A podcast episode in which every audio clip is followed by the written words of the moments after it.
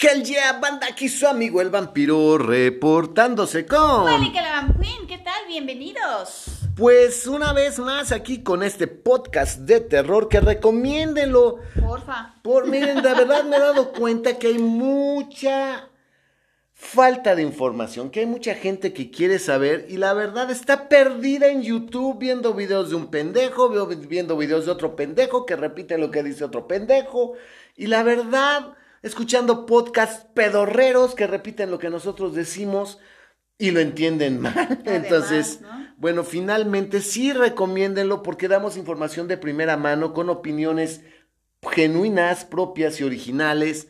Y pues recomiéndenlo, pues me tocó, fíjate que tuve la buena experiencia de tomar un, tomar, tuvimos la buena experiencia de tomar un Didi. ¿Y qué pasó? Ah, pues el chico que venía, este, que nos hizo favor de llevarnos, veníamos platicando de cosas así normales y de repente salió lo del podcast de los vampiros y muy interesado porque a él le gustan mucho los vampiros, pero nos confesó que sabe muy poco de ellos y entonces estaba muy interesado, ya checó, vio el podcast y pues seguramente por aquí nos Ya lo está escuchando. ¿no? Entonces saludos. Pero bueno, aquí lo interesante es, hay mucha, mucho deseo de saber, hay muchas ganas de saber. Y pues este es el podcast que la verdad te puede dar la información mejor fundamentada y más adecuada. Así es. Digo, tuve la oportunidad de platicar con una persona que dice que trabaja, bueno, no dice que trabaja con un y dice que investigador, pseudo investigador paranormal. Y curiosamente me di cuenta que no sabía diferenciar entre paranormal y sobrenatural. No, pues no, aquí el chiste de este podcast es que independientemente que es muy divertido y que van a aprender mucho y que son nuestras opiniones, pues que sí le hemos pues leído, estudiado, pero no de no como que vamos a estudiar para hacer el podcast, sino que es mucho conocimiento que traemos pues de muchos años, de muchas cosas que hemos visto, leído y estudiado a lo largo del tiempo. Exacto, entonces recomiéndenlo, please. Ahora bien, vamos a empezar porque el día de hoy les tenemos una historia, bueno, muy interesante, que yo creo que hay muchas cosas de que se desprenden que hay alrededor de esta leyenda, obviamente de espantos y aparecidos, que pues si vamos a ser bien fieles al, al- al- al título, que ocurrió pues obviamente en la época virreinal Así es, efectivamente, Vampi. esta historia tiene lugar, o sea, seriamente ocurrió en la iglesia de Santa Catarina. O sea, esta iglesia existe al día de hoy, esta iglesia de Santa Catarina está sobre República de Brasil, esquina con República de Nicaragua. En la mera lagunilla, queridos amigos. Entonces, imagínense nada más, ¿no? Fíjate que bueno, no es la mera lagunilla, porque realmente estábamos ahí en un lugar muy... Eso está entre la frontera de lo que es el centro, lo que es la colonia centro, centro histórico, Tepito y la lagunilla. Oh, fíjate, todavía Sí, peor. Porque la continuación de República de Brasil es Peralvillo. Pasando el eje de Rayón ya se convertía en Peralvillo. Entonces yo conozco muy bien Sí, porque claro, ustedes saben que yo crecí en el barrio Bravo de Tepito. Y pues curiosamente esa iglesia de Santa Catarina tenía una virgen que por alguna extraña razón le gustaba mucho a- a- a- a mi monstruosa madre. Bueno. Pero ahí les contaré la historia. Si nos da tiempo les contaré la historia de la Virgen del Rayo. Fíjate que esta eh, sigue dando servicio. De hecho, estuvo cerrada un tiempo porque en el, en el terremoto del 2017 tuvo daños. Ah, ¿en serio? Ajá, y la estuvieron este, reparando y todo, pero ya está otra vez ofreciendo servicio. Y es muy interesante porque pues obviamente es de las primeras este, parroquias que hubo aquí en, la, en lo que ya fue la Nueva España, en la Ciudad de México. Y pues pasaron cosas muy interesantes. De hecho, a que no sabes quiénes están enterrados ahí. Ni idea. Pues están los restos de Fernando de Alba Islizóchitl, que fue historiador, No. y su esposa. Y Bueno, también está la partida de bautismo de uno de los héroes de la independencia, que fue Mariano Matamoros. Ah, claro, no, pues mucho que ver con espantos y aparecidos, pero bueno. Ok, gracias, Van Queen, por tus datos que, obviamente, a ver, levanta la mano a que quería saber eso. ¿Verdad No, que pues muchas gracias, Van Queen. Este, bueno, continuando con el podcast del vampiro, vámonos con el punto aquí eh, de esta parroquia. Déjenme decirles, yo sí les voy a dar un dato que tiene que ver con esto y que a ustedes sí les va a interesar. Esta parroquia realmente estaba, pues, digamos, escondidona, porque está como a dos o tres cuadras de Santo Domingo, de lo que es la plaza de Santo Domingo, y está como a igual dos o tres cuadras del eje de Rayón, lo que es ahora el eje 1 norte. Eh, curiosamente, esta iglesia sí era muy frecuentada porque afuera se ponían pequeños puestos de señoras que vendían todo tipo de santos, incluyendo santos raros o santos extraños. Te puedo decir que una oración a la Santa Muerte la encontrabas ahí, por ejemplo. O el Padre Pro, Oh, por ejemplo. Sí, entonces sí había como que una figura de un santito raro que no conocieras mucho. Ahí lo encontrabas y adentro eh, tenían tres dispensadores de agua bendita, que eran literalmente tres como pequeños tinaquitos de, pintados de blanco, pero tenían tres tipos de agua bendita. Ah, ah, caray, ¿y por qué eran diferentes? Tenían agua bendita, agua bendita consagrada al Espíritu Santo, Ok, debe haber su diferencia, obviamente. obviamente, y otra agua bendita me parece que era de San Ignacio o de San Pedro, o de San Pedro, creo que era de San Ignacio de Loyola. O sea, tenían tres tipos de agua bendita. Entonces, pues miren, por desgracia, pues tengo que decirles que aunque pues, obviamente el agua bendita está bendita, hay cosas que están consagradas aún como una hostia, hay gente que utiliza estos elementos para hacer brujería. Claro. Entonces esta iglesia era también muy, eh, muy concurrida por gente que buscaba este tipo en particular de agua bendita, que pues era o para curar un enfermo, era para bendecir algo o era para alejar un mal. Ok, no, es que si es de San Ignacio de Loyola, pues son las cédulas, son de San Ignacio que son para alejar- demonio, ¿no? exacto. Entonces, obviamente, si era un agua bendita de San Ignacio de Loyola, era para alejar demonios también. Escapular, específicamente, ¿no? escapularios, vendían afuera, todo eso. O sea, por eso es que esta iglesia era también. Esto es una. eh, Ok, esto que estoy diciendo es como que underground. No es así como que. Ah, es el dominio popular. No, No. pero sí había tres tipos de agua bendita. Si alguien va y los ve y están los tinacos ya están remarcados o algo así, por favor, este, Pues, corríjanme, porque tiene mucho que no voy. Claro. Tiene mucho, tiene Años. muchísimo que no voy. Pero sí había tres tipos de agua bendita. O sea, fíjate que, ¿Qué, que- qué- qué particular? Porque pues sí, normalmente cuando hablas de los tipos de agua bendita, pues dices, ah, bueno, es agua bendita de este templo o de esta iglesia, pero no que fuera en una misma iglesia de diferentes tipos. Déjame Eso decirte sí que el es agua bendita se volvió todo un punto. Porque si tú ibas a la iglesia de San Francisco de Asís en Madero, eh, le pusieron ahí un letrero así escrito en sobre una tabla, rotulado, que decía, esta es agua bendita consagrada por los monjes franciscanos.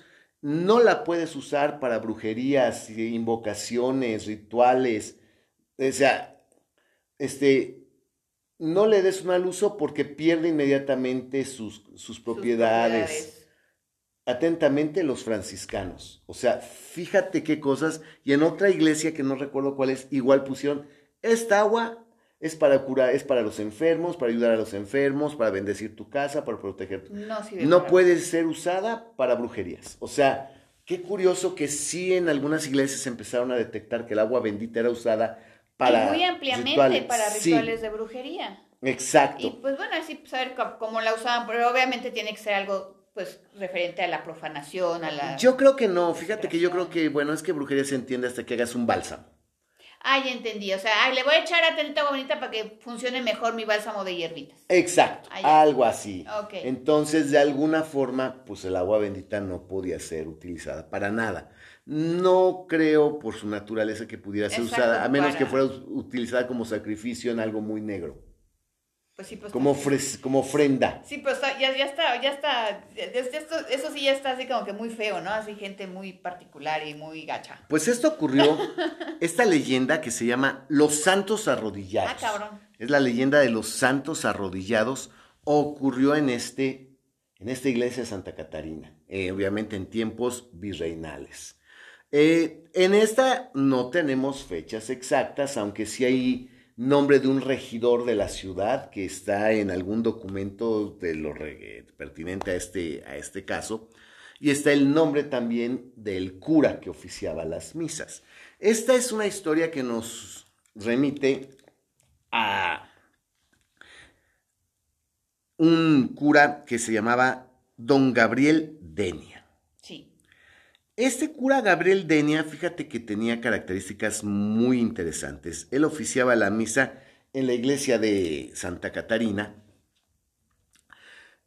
y tenía, de verdad, era rockstar, tenía un exitazo, de verdad. Era el crack de los curas. Sí, porque se supone que los sermones eran buenísimos, que sus palabras le llegaban profundamente a las personas y a pesar de que pues, había iglesias más grandes, alrededor, iban muchas personas a Santa Catarina, a Santa Catarina por escuchar eh, las palabras de Gabriel Denia, de este, de este cura Gabriel Denia, ¿no? Y, pobres, ricos y de todo. De todo. Fíjate que tenían ahí la...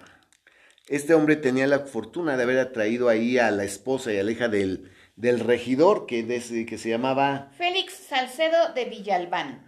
Exacto, la familia de Félix Salcedo de Villalbán, que era regidor de la ciudad iba a Santa Catarina por escuchar a Gabriel Denia.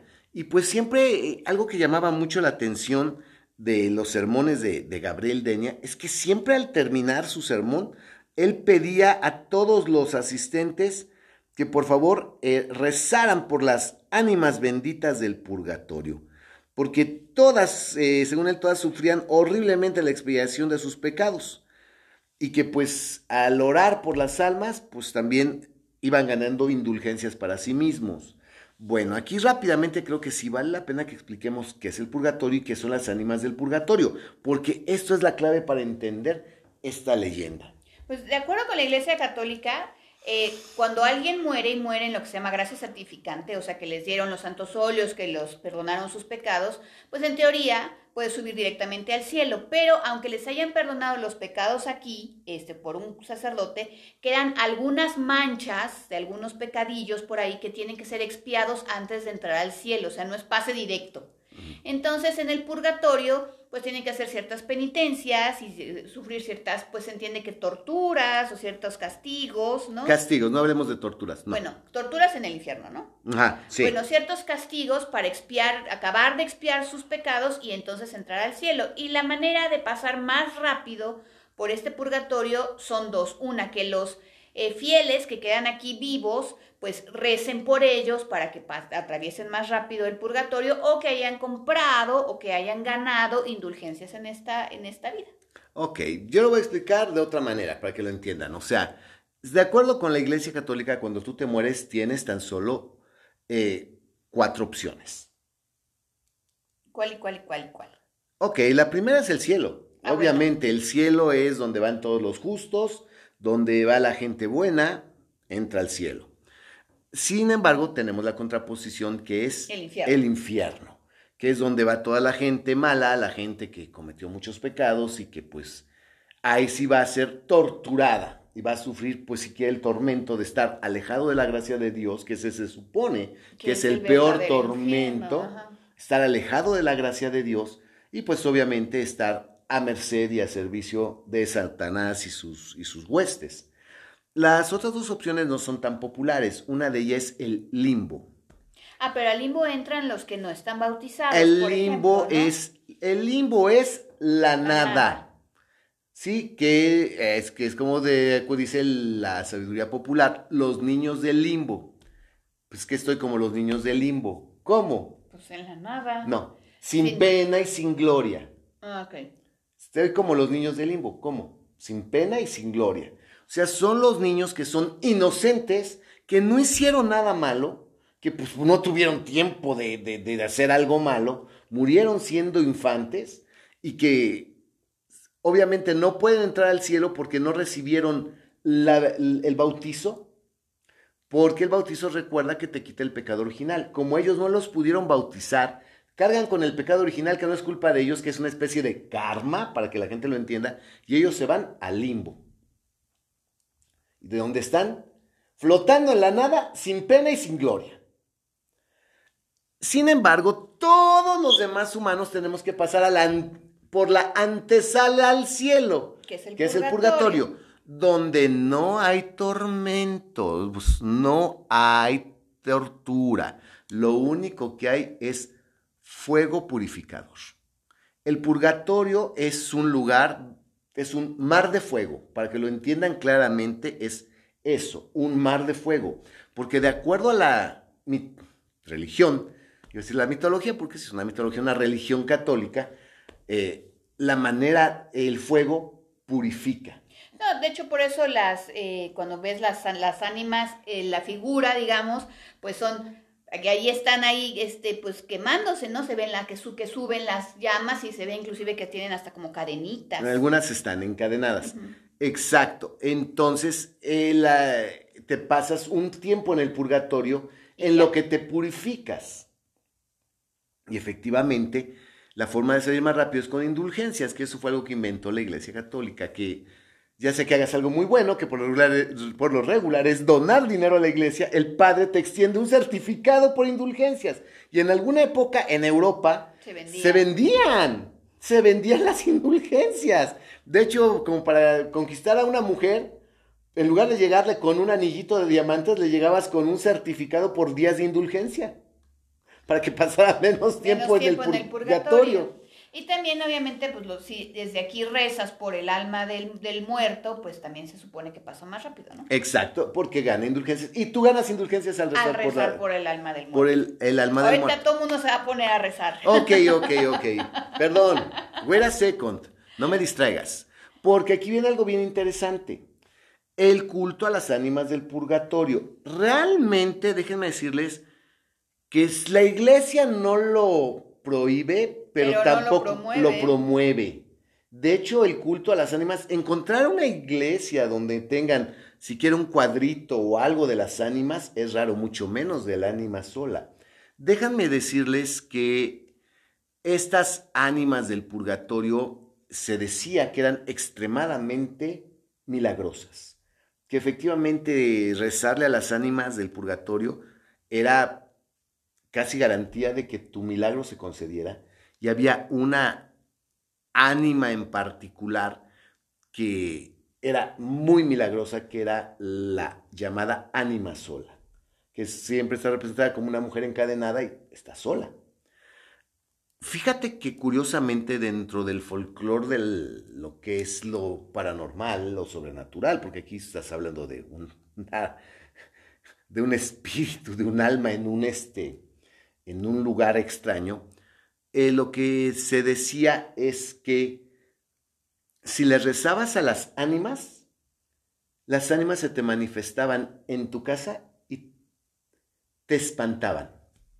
Y no es que te quisieran espantar. No, pero que, o sea, se te parecen y ya te asustas. no, no, no, las veías. No, te tiraban algo. Ah, ok. Sentías que te, abrían la puerta, te tocaban. No hay nadie, escuchabas pasos, o sea, no se te aparecían. Pero había fenómenos que te indicaban que estaban ahí. Exacto, que, que al rezarles tú las llamabas. Y eso es parte del folclore. Y todo el mundo que sabe algo de brujería o de algo así, te lo puede decir. Y que si le rezabas al ánima sola, era peor, porque entonces, ¿qué era lo que ocurría? A ver si sabes. Bueno, yo tengo una historia eh, familiar al respecto, pero... A ver, ¿qué se supone que...? No, yo te hice otra pregunta. ¿Qué crees que ocurría? No sé. ¿Te quedabas sola? Bueno, es que en mi casa hubo algo similar y después de lo que ocurrió, pues obviamente ya el ánima sola pues prácticamente era prohibida, o sea, nadie podíamos... ¿Qué pasó? Rápido. Rápidamente, mi mamá eh, tenía un novio que era una persona que era eh, violenta, que finalmente ella ya no sabía cómo deshacerse de él y cuando era joven le rezó al ánima sola para que por favor se lo quitara y el güey se murió. De hecho, e, ella iba con él en el accidente de coche que tuvieron, mamá se salvó por un pelito y el güey se murió y desde entonces como pues eh, fue coincidencia o lo que ustedes quieran que eh, sucedió el accidente porque mi mamá había pedido eso al ánima sola, en mi casa las ánimas y el ánima sola en particular no se podían prácticamente ni mencionar. Ok, te voy a decir algo. ¿Y cómo terminó tu madre al final de sus días? Sola. Exacto. Eso se supone que es lo que te ganas cuando tú le rezas al ánima sola y le pides milagros y favores al ánima sola. Te, al, final de, al final de tus días vas a terminar solo. Solo. Y eso es bien sabido. Entonces, por eso es que la iglesia, no sé por qué, por la iglesia católica, aunque no lo prohíbe, tampoco lo promueve y es muy raro encontrar una iglesia. Ya sé que alguien me va a decir, no, en tal iglesia hay un ánima sola. Sí, seguro. Seguro, pero... obviamente es porque ya en esa iglesia dijeron, aquí hay clientela, ¿no? Hay que ponerles un ánima sola. Pues sí, porque eso también tiene mucho que ver. Y bueno, pues eh, este padre, don Gabriel Denia, al terminar su, su misa, siempre le pedía a todos los devotos que por favor rezaran por las ánimas del purgatorio, que, es, que eso era para él muy importante, ¿no? Pero déjame decirte que había conductas del padre Denia que eran un poco extrañas. ¿Cómo que se van a preguntar? Pues fíjate que se le veía al padre Denia salir eh, altas horas de la noche para de donde él dormía para este, dirigirse al, al templo. Al templo, porque él no vivía en el templo, fíjate, qué curioso. No, eh, normalmente a veces muchos tienen una sacristía o, la casa del cura, pero no es, no, es, lo de siempre, o sea, no en todos lados pasa igual. Lo veían que pasara a eso de la medianoche, a eso de las once de la noche, que pues digo, para la época de la colonia, Puta, tardísimo. Después del toque de ánimas, porque el toque de ánimas era a las 8 de la noche y el toque de ánimas, recuerden que sonaban las campanas de las 8 y a, la guardarse, guardarse todo el mundo. Ya se acabó el día. Es el toque de ánimas, ¿no? Y hay, hay, registros de que, de hecho, pues hasta llegaron a confundir a él con eh, malhechor, con bandido, con asaltante, que pues hasta guardias de repente le caían porque venía caminando ahí entre las sombras y, eh, a ver, identifícate. Padre Denia. Pues sí, porque esas horas pues nadie podía andar haciendo nada bueno en la calle. En la calle. Y hasta eso, fíjate que ya había tenido hasta problemas con la... Con la ley. Con la ley que pues, que, que hacía a esas horas y pues lo único que hacían era así como que no, pues mira, voy al templo, voy a rezar. Se metía al templo, cerraba y pero fíjate que ves cómo son las malas lenguas. Claro, pues es que bueno, la verdad sí es, no me vas a decir, Vampi, que no era sospechoso, si el padre tenía todo el día para rezar y hacía sus misas y eso, que chingados iba a medianoche a rezar y más a medianoche, ¿no? No, pues sí, de, que, no va a dormir o qué pedo con ah, este güey. Exacto, además, ¿no? Pues, que iba a dormir al templo, qué pedo. Bueno, fíjate que aquí vienen cosas bien interesantes, ¿no? A este regidor, a este señor, este Salcedo. Félix Salcedo. Este señor Salcedo pues como sea como sea su esposa y su hija, iban a Santa Catarina porque amaban el sermón del padre Denia.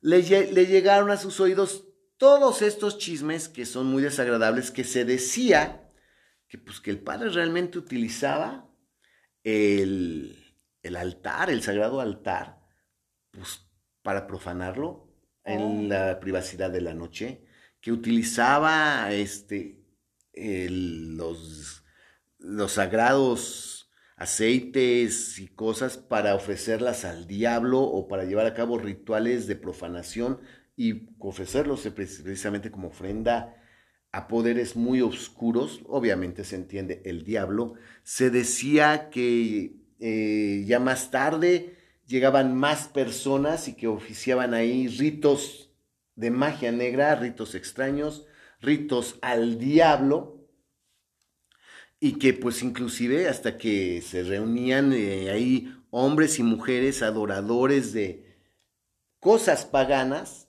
principalmente el diablo y cualquier otra cosa que pues no está sancionada por la iglesia, y que tenían ahí, llevaban a cabo hasta orgías sobre los altares, sobre el ara para profanarlas y agradar a lo que ellos, este, fuera lo que fuera adorar.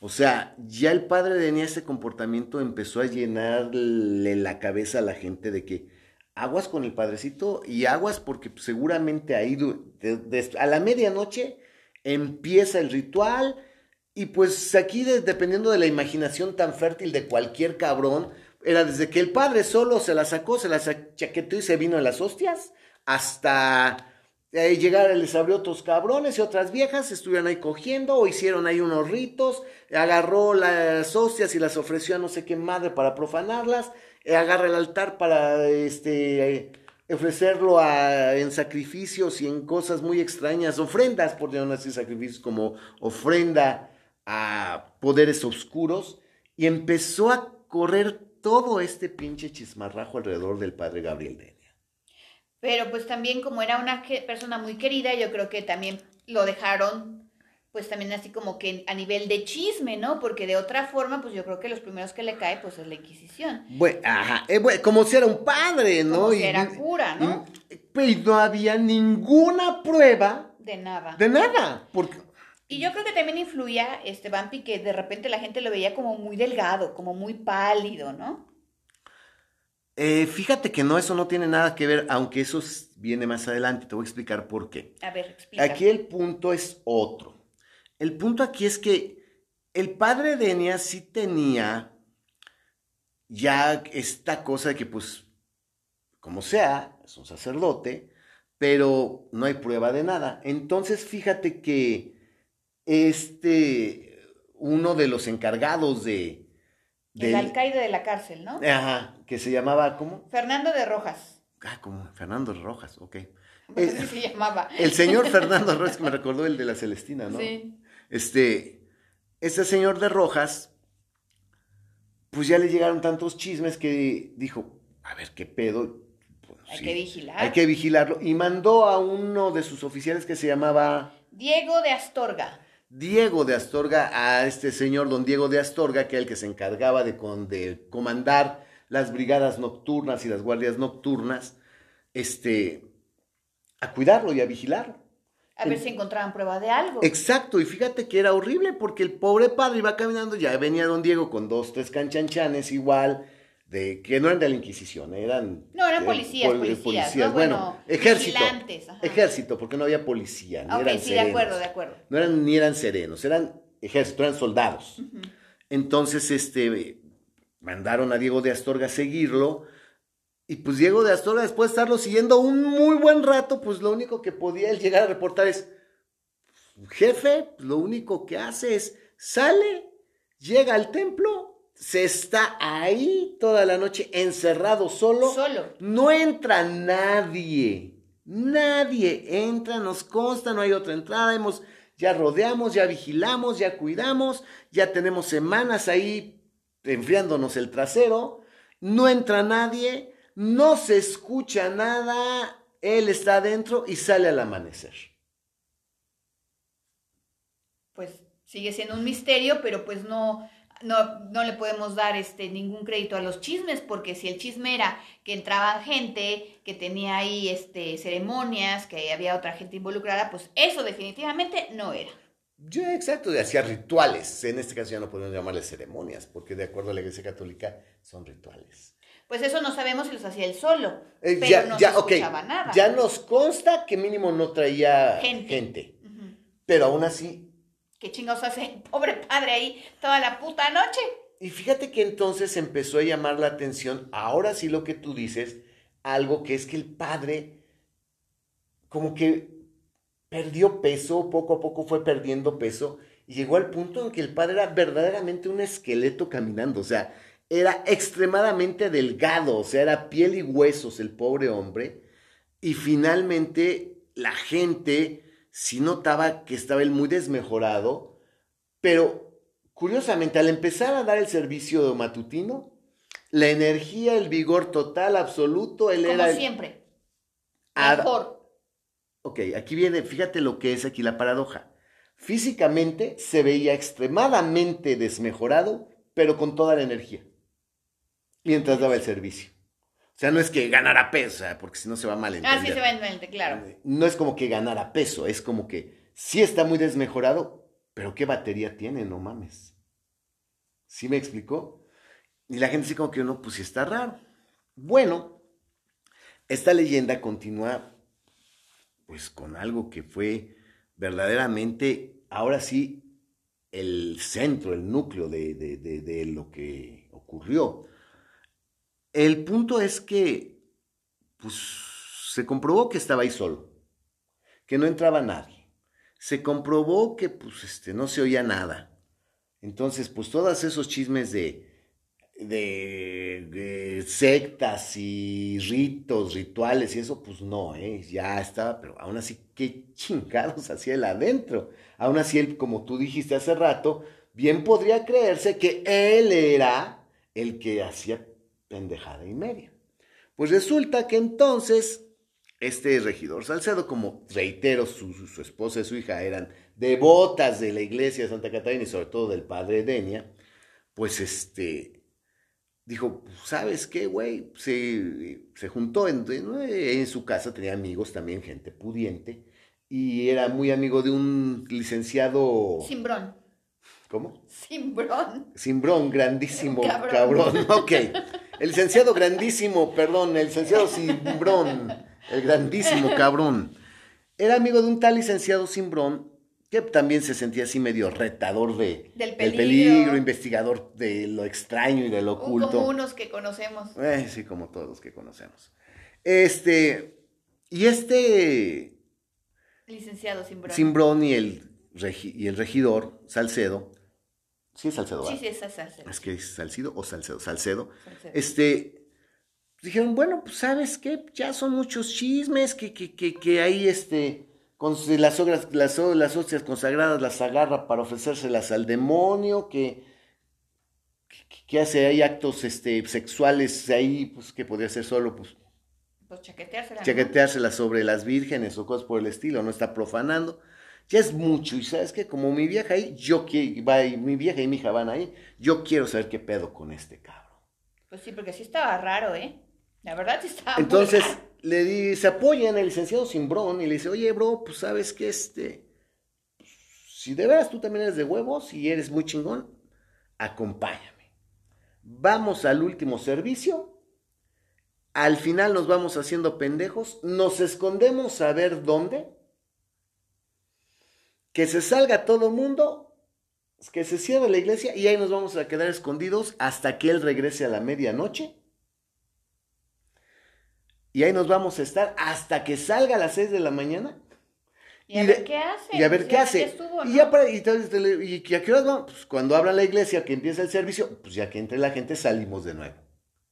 Si van a pasar ahí ¿Cuánto tiempo? 12 horas encerrados pues en la iglesia. porque desde el, pues si era el toque de ánimas, era las 8. Imagínate el pinche susto de pensar que vas a estar en una iglesia en tiempos coloniales, solo encerrado en una iglesia donde va a llegar un padre que tiene fama de hacer cosas profanas y ritos satánicos, demoníacos, dentro del templo. Y estar todo ahí adentro. Pues yo creo que en el caso, por ejemplo, del cimbrón, yo creo que era más el morbo y la curiosidad de saber qué chingados era lo que pasaba, porque sí está rara la, la, cosa. Y en el caso del señor Salcedo, pues dos cosas. Uno, su familia, la preocupación de dónde está yendo mi vieja y mi hija. Y dos, pues finalmente era el regidor de la ciudad y era algo que ya había levantado mucho chisme, mucho desmadre, mucho pedo, y pues él tenía que estar enterado y darle una solución. No, y fíjate que también ahorita que mencionaste la Inquisición, pues como que acudir a la Inquisición es así como que él es un sacerdote, ustedes que se meten. Claro, ahí sí necesitabas, pues si a lo mejor no una prueba fehaciente, pues algo. Pues y si después el de las cárceles, porque es el de las cárceles, fue el que le fue a decir, no, pues ¿qué crees? No, no entra nadie. Exacto. No se oye nada. Sí, el, el, Fernando de Rojas, el alcalde de la cárcel, no se oye nada. Necesitaban ellos ver con sus ojos a ver qué era lo que estaba pasando, ¿no? Pues señores, prepárense para algo verdaderamente choqueante juguemos un juego. El juego es, vete a la iglesia, escóndete y pasa la noche en ella y descubre qué es lo que hace el padre Denia en la madrugada. Es que sabes que ahorita que lo dijiste, yo sé que pues obviamente, pero aquí sí mucha gente sí dice, ah, no, no mames, una casa abandonada, una casa que está, que está este, embrujada, el panteón, no mames, vamos a irnos a meter al panteón para ver los muertos, vamos a irnos a meter a la casa abandonada, no, no mames, no sé qué. Pero yo creo que quedarte verdaderamente en una iglesia, aunque es un lugar de, de Dios, por, por empezar, ¿no? Híjole, yo no creo que esté tan sencillo. En primera debe ser un chingo de frío y en segunda, pues están todas las estatuas de los santos que neta así en lo oscurito, pues no se ven muy, muy chidas. No, y déjame decirte, y ratones viejos, ah, que son murciélagos, en las iglesias muy altas. Y pues déjame decirte que yo soy, yo sí te puedo decir y soy testigo con mis propios oídos de lo que son los Ecos Eh, retardados. y los ecos. Los ecos está retardados. cabrón. Ecos, no, ecos no. Ponles el nombre completo. Ecos, Ecos retardados. retardados. De los ecos retardados. Entonces, bueno, el eco retardado es. Yo lo viví en los cines. Yo trabajé, como saben, mi primer trabajo fue en los cines. Y cuando llegabas muy temprano al cine y por cualquier motivo tenías que entrar a la sala, que porque fueras a tirar la basura que era detrás de la pantalla y eso, te juro que escuchabas el murmullo de la gente. Claro. O escuchabas gritos de niños, o sea, si eran ecos re- retardados. Una iglesia que tenía ecos retardados era la de Santiago en Tlatelolco. También. Sí, cuando estaba vacía, vacía, vacía, vacía, si entre semana entrabas y de repente podías escuchar murmullos, o sea, sí era muy No, y impresionante. además de todo eso, finalmente, pues también llega y luego tanta gente a las iglesias con problemas, Que son energías. que son energías, que llegan a llorar muerto, que llegan eh, con problemas pedir un enfermos, milagro. a pedir un milagro, Sí. pues todo eso Mucha también desesperación. debe ser muy sobrecogedor. Ok, pues la cosa es que, pues aquí el regidor y el licenciado grandísimo Simbrón, pues entraron, escucharon la misa, sí, se empezó a salir la gente, así como que se hicieron pendejos y que se esconden el par de güeyes en un confesionario. Ah, pues sí, no los ven. No los ven, porque ahorita que hay- había unos que tenían de hecho hasta puertitas. Puertitas, ajá. Pues se escondieron cada quien de un lado del confesionario. Ahí estuvieron escondidos, salió toda la gente, salió el sacerdote, clank, clank, apagan todas las velas. Porque no te voy a decir que, que, que, que- porque ven que es la colonia, no apagaron la luz. No. Ok, Apagaron las velas, Tal vez quedaron las votivas. las ¿no? votivas, exacto, las quedaron únicamente, la- ah, qué buen detalle que está diciendo, las, obviamente las veladoras votivas, que son las que, pues son las de los santos, la que dejaron los fieles, las Y hay unas que no se apagan nunca. nunca, Ahora ya son foquitos, pero antes había velas que, nos- no- que las iban cambiando y no se tenían que apagar nunca. las, las velas principales del altar, y eso sí. Sí, esas sí, eso, los los candelabros también. candelabros todo se también, todo eso sí. Menos lo de los santos, y, o sea, imagínate. Y se esa que- todavía esa lucecilla Y se, qued- mortecina, ¿no? y se quedaron ellos adentro. Ahora imagínate que pusieran veladoras de cabezas de color rojo, algunas, que otras eran este color azul. Imagínate el resplandorcillo. Yo no me quiero imaginar lo que es estar en esa iglesia solo con otro cabrón, con esas velas prendidas, las imágenes, como tú dijiste, de los santos que pueden ser muy imponentes, muy impactantes y estar ahí esperando a ver qué chingados pasa y Y con la idea de que pues va a regresar el padre y que no saben lo que van a presenciar, porque ellos esperan pues, que se aparezca el diablo ahí o algo, algo, no sé, o no sé, ¿no? Algo feo. pues la cosa es que salieron, se sentaron en las bancas a esperar, viendo las cosas. Yo creo que fueron las cuatro horas más largas de su vida. Fue como peteretes ahí, pe- par de pendejos ahí viendo el techo, porque pues la verdad está cabrón. Y efectivamente, para la medianoche, escuchan que se abre la puerta, se meten en chinga al confesionario y pues por fin vamos a saber qué era lo que hacía el padre Denia. Entra el, cierra la puerta, entra el sacerdote, llega al altar, prende las velas del altar de nuevo, se hinca y se pone a rezar ¿Cómo crees? con todo su fervor, poniendo toda su alma en la oración. El hombre se hinca, abre los brazos en cruz y empieza a rezar un rosario. Ok. El hombre estaba inmerso en el rosario, estaba verdaderamente concentrado en su oración. Y estos güeyes, pues así como que, ah, cabrón, pues está rezando. Oye, güey, Pues a ver qué más, qué más hace, ¿no? no, pues sigue rezando. No, pues sigue rezando.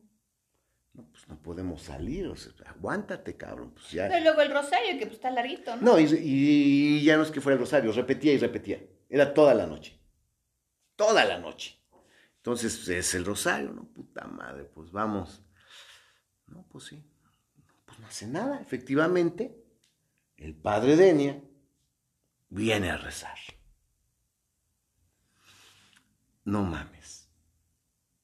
Bueno, y en eso estaba el padre Denia con el padre Denia con el padre nuestro y empezaron a escuchar una especie de eco, como una especie de murmullo, como si hubiera habido gente en la iglesia repitiendo las oraciones.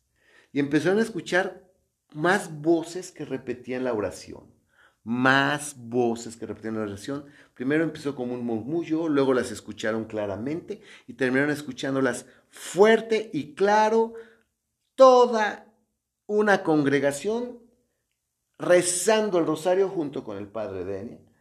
Ellos se espantan porque lo están escuchando claramente, fuerte y claro que hay gente, por llamarlo de alguna forma, rezando el rosario ahí con el padre Denia. Y en ese momento se asoman y verga, ven lo increíble. Ven la iglesia repleta, repleta de espíritus, repleta de gente, de espíritus de gente muerta. Las ánimas del purgatorio. ¿Venían a rezar con el padre Denia? Así es. ¿Cómo crees? Las ánimas se manifestaban y se ponían a rezar con el padre Denia. Estos güeyes cuando vieron eso, se cagaban. De verdad, se les subió el azúcar Mm, casi les da el infarto al ver toda una congregación de espíritus hincados rezando con el Padre, fuerte y claro. Eso no fue lo peor. Que cuando menos se dan cuenta, voltean a ver los pedestales de los santos y resulta que los santos no estaban en los pedestales, habían desaparecido de los pedestales. ¿Y, dónde estaban?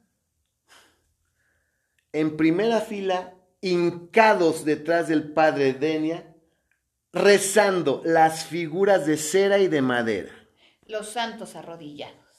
Así es. Y se podía, ellos alcanzaron a ver claramente los ojos viendo hacia arriba del altar, lágrimas corriendo por las mejillas de los santos, los labios de madera o de cera moviéndose, rezando al mismo tiempo que el, que el, Padre, los brazos extendidos, igual que, que el Padre en cruz, las vírgenes con las manos en posición de oración, rezando de rodillas detrás del Padre Denia hacia el altar y todo una congregación, la iglesia, repleta de espíritus hincados rezando.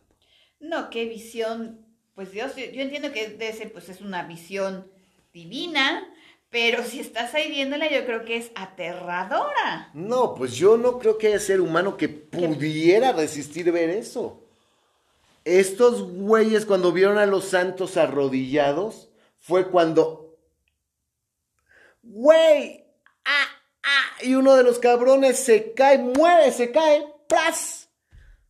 Pierde el sentido y el otro, ¡ah! Pega el grito, voltea al padre Denia se acerca a él, ¿qué tienes? Bla, bla, sale. La iglesia vacía, todo en su lugar. El padre Deni así como que lo ve todo en terror, lo ve todo mal. Sale, grita, pide auxilio a los serenos, los serenos van a traer a los soldados. Es que el regidor no sé qué hacía aquí, yo no sé qué estaba haciendo aquí. Este, por favor, este, llévenlo a su casa. No sé quién es este caballero, averigüen quién es. Este, yo estaba rezando y apareció, estaban escondidos en un confesionario. No manches. Entonces, ¿tú crees que el padre Denia sabía, porque él estaba obviamente de espaldas, pero yo creo que sí sabía que estaban las ánimas y los santos rezando atrás. Esa es una excelente pregunta, no lo sé. Si siquiera él las escuchaba, si él estaba muy concentrado, igual muy concentrado ni siquiera. ni siquiera, porque obviamente si él voltea, porque escuchó el grito de este hombre, y que el otro plop, se cayó ahí desmayado, voltea, los, los auxilia, busca el auxilio y lo que sea, y la iglesia está vacía, pues aquí sí queda la duda de si el mismo padre Denia tenía conciencia o no de que las ánimas venían y de que los santos se arrodillaban. No sabemos. Ahí sí no sabemos. Pero ahí te voy a algo muy interesante. Resulta que este señor eh, Félix Salcedo, pues llegó a su casa, la familia, pues el paradero y todo del licenciado Simbrón. El hombre quedó traumatizado, con un estrés postraumático encabronado, estaba en cama, los nervios destrozados, no dejaba de temblar, tenía alucinaciones, no podía dormir, despertaba gritando en terror. Los santos, los santos arrodillados, ahí están los santos, ahí están los santos arrodillados. La familia así como, ¿qué, qué, qué, qué, pasó? ¿Qué pasó? ¿Qué? Contaba así en medias lenguas, todo mal la historia. La familia así como que, güey, ¿qué, ¿de qué habla este cabrón? Hasta que llegó el bendito día en que su corazón no resistió y pues se, podemos de hoy en día creer que se murió de un infarto, obviamente a causa del terror y del estrés y del miedo. Él ya obviamente en su casa no pasaba nada, pero él quedó con estrés postraumático. Murió, murió por ese efecto de haber sido testigo. Y su amigo, el licenciado Simbrón, eh, se fue a... así que se retiró de la vida mundana, se fue a un monasterio y se metió de monje.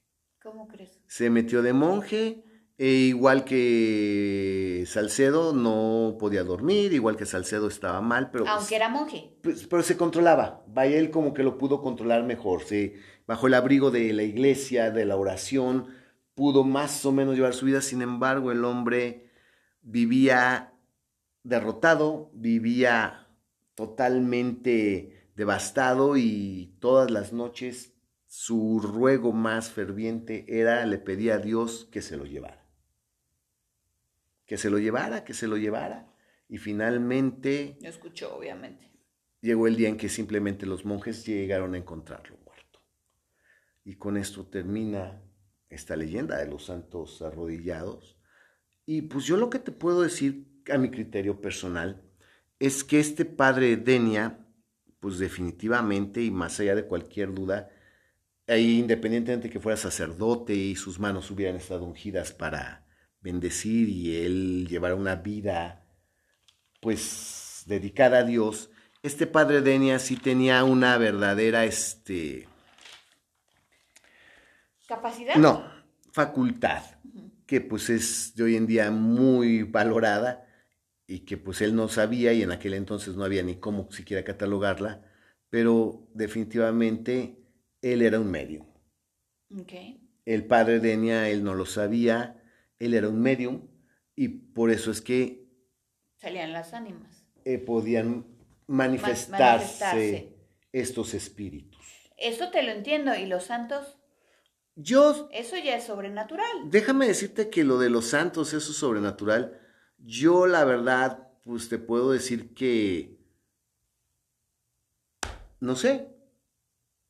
Sería sobrenatural, ¿no? Bueno, en este caso sería divino. Eh, sí, sería, sería una, obra divina, efectivamente, sería por obra de Dios. O sea, lo más aterrador de esto es que aquí no hay nada satánico, aquí no hay nada profano, en esta leyenda no hay nada que se pudieras tú considerar demoníaco. Pero es aterrador. acabas de decir algo bien importante. Todo lo que ocurrió en Santa Catarina emana de un poder divino. Todo pero no por eso es menos aterrador. Eh, eh, exacto, entonces fíjate, imagínate, aún la presencia de Dios o la manifestación del poder de Dios te puede llenar de, pavor. Sí, eh, y llevarte a la locura como, este, como estos hombres. Del caso de estos, de, las ánimas, de los espíritus, yo lo único que sí te garantizo y te puedo decir, el padre Denia es un, era un medium muy potente, muy poderoso, su facultad era bestial. Y por eso es que estaba él tan delgado, consumía mucha, energía. y estaba principalmente deshidratado.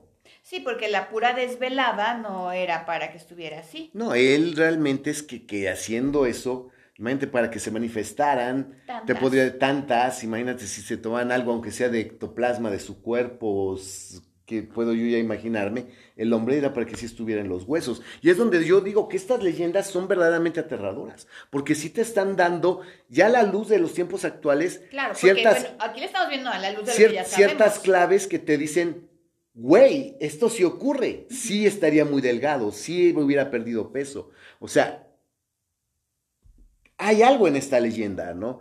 Ya sobre los santos arrodillados, yo no sé qué decirte. Yo no sé si tal vez ya sí fue una alucinación.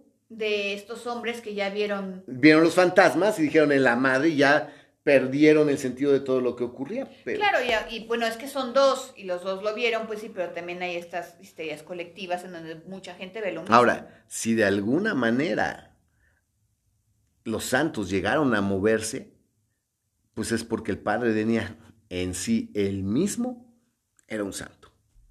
Era un santo y su conexión con Dios era tan fuerte que inclusive otros santos llegaban a manifestarse. O sea, no me lo puedo imaginar. No. Pero lo más aterrador, como les digo, es que ahí no hay nada demoníaco, nada triste. No. Pues bueno, quiero decirles que en esa iglesia Santa Catarina eh, había también, ay, no sé, una pequeña altarcito que estaba al lado que estaba dedicado a la Virgen del Rayo. Déjame decirte que qué curioso, ¿no? Que esté ahí.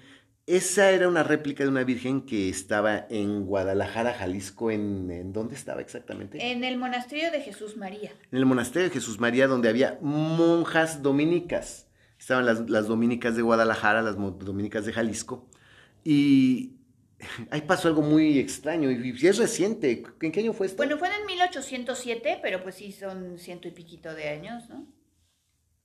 No, dos, 200 años. y de años. Ah, pues entonces no fue tan, reciente. Bueno, fue en 1807 que estaban las monjas eh, siguiendo su vida diaria y estaba ahí una virgen del rosario en, en el altar y de repente cayó un pinche relámpago que le pegó directo a la virgen, hizo un incendio en la iglesia y lo único que quedó bien y que no se lastimó y no se quemó fue el niño. Que trae la Virgen cargando. La Virgen cargando. El niño estaba intacto. Bueno, pues sí, apagaron el incendio, limpiaron, más o menos pusieron todo en orden.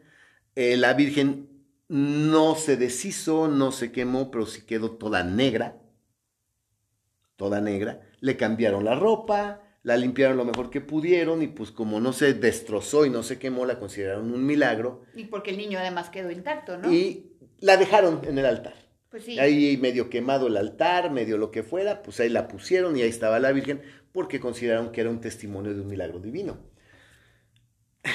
Cinco días después, que fue esto, esto ocurrió porque hay fecha, ¿no? Sí, 13 de agosto de 1807 y lo que pasó a continuación ocurrió el 18 de agosto de 1807. Estaban los trabajos para eh, recuperar, bueno, remodelar, arreglar los desperfectos del incendio y frente a los trabajadores se dice que se nubló el cielo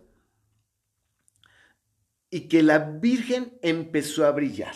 Primero que resplandecía. Los trabajadores voltean así como que, güey, que es esa luz? Es la Virgen que está brillando. Y en eso, madre, se entra otro relámpago, le pega el rayo a la Virgen. Los trabajadores se mega cagan, obviamente. ¿Y qué creen? Que la Virgen, la piel de la Virgen cambió a blanco, a rosa, hasta regresar a su color original. Frente a los ojos de todos fueron las monjas a pedir este que llegara la autoridad, que llegara las autoridades tanto eclesiásticas como civiles. civiles. Se levantaron las actas pues para que quedara testimonio del milagro de que la Virgen se había restaurado por sí sola. Bueno, porque le cayó otro rayo, ¿no? Otro rayo. Y fíjate que en esta iglesia de Santa Catarina había una réplica de esta Virgen del Rayo. Qué curioso. ¿no? No, y además qué curioso porque no sé qué, bueno, agosto es un mes para los que son católicos interesante en cuanto a las vírgenes porque el 15 de agosto se celebra la ascensión de la Virgen María al cielo. Ok, pues fíjate qué curioso, eso sí sería un tema muy interesante como para tratar de ahora sí de estudiar un poquito más al respecto. Pero bueno. No, y de las, y de las vírgenes eh, extrañas o de los santos extraños, porque de hecho, por ejemplo, Santa Catarina es un santo realmente extraño. Sí. Es, es, Santa Catarina de Alejandría o Santa Catalina, que dice de Alejandría, que es una mártir que vivió por ahí de los años 300 después de Cristo en la que se en, en Egipto, bueno, en la Alejandría, en la que se supone que fueron los paganos los que la, este, la mataron a ella porque estaba difundiendo el cristianismo. Y por eso es mártir. Pero también se supone que realmente esta leyenda o esta historia de Santa Catarina está este, basada en Hipatia, que Hipatia es una de las primeras mujeres científicas del mundo, que realmente era hija de, eh, de gente muy noble, que fue la primera matemática del mundo y que pues realmente era una mujer muy culta y muy sabia, pero ella era pagana. Y sí, bueno, el hecho de que creía en la ciencia. No, bueno, no, no, ella era pagana porque pues realmente el cristianismo apenas estaba surgiendo, realmente pues eran pocas las, este, eh, todavía el, eh, era incipiente la religión cristiana y no era ni siquiera este, ah, universal ni mucho menos. Y entonces como ella se dedicaba a estas cosas de la ciencia y tenía amigos que eran ministros de los cristianos, eh, ellos no, los, los cristianos no querían que hubiera esta especie de relación entre los paganos y las autoridades eh, de ellos en esta religión incipiente y ellos fueron los que la mataron. Entonces se supone que es la historia de Santa Catalina o Santa Catarina, la historia de Hipatia, pero al revés. O sea, a Hipatia la mataron los cristianos y a Santa Catalina la mataron los paganos. Ok, bueno, pues aquí sí, ellas son pues historias, teorías muy particulares. Pero bueno, ¿cómo les quedó el ojo con estos santos arrodillados? Realmente yo lo único que les quiero decir es que yo no hubiera yo no sé qué hubiera hecho si yo hubiera estado ahí y hubiera visto esa congregación de espíritus en la iglesia a esas horas de la noche. Y si hubiera visto los santos arrodillados rezando, no, yo me vuelvo loco, no lo creo, yo no sé. Definitivamente esto es una leyenda 100% de espantos y aparecidos de la época del virreinato, así que pues, ¿qué quieren que les diga? Exacto, ya sea el origen satánico, el origen divino para nosotros mortales, cualquiera de estas visiones, pues verdaderamente es satánico. Bueno, y pero en este caso quiero dejar muy claro, nada tiene que ver con el satanismo. Por el contrario, todo lo ocurrido en la iglesia de Santa Catarina esa noche y todas las noches que ocurría era por obra y gracia de Dios, era una, era, era emanaba de un poder divino y obviamente este santo padre era un santo y obviamente era un medium poderosísimo. Pues nos vemos hasta la próxima. No sé cuáles vamos a, narrar, la, que sigue, que, igual vamos a analizar, pero les aseguro que no se la pierdan porque les va a, dar un sustito y pues... O dos. O dos, y espero que esta noche no, no, sueñen que están en el confesionario. escondidos. viendo a los santos arrodillados con esa legión de ánimas a sus espaldas. Nos vemos hasta la próxima, Gel Hasta la próxima.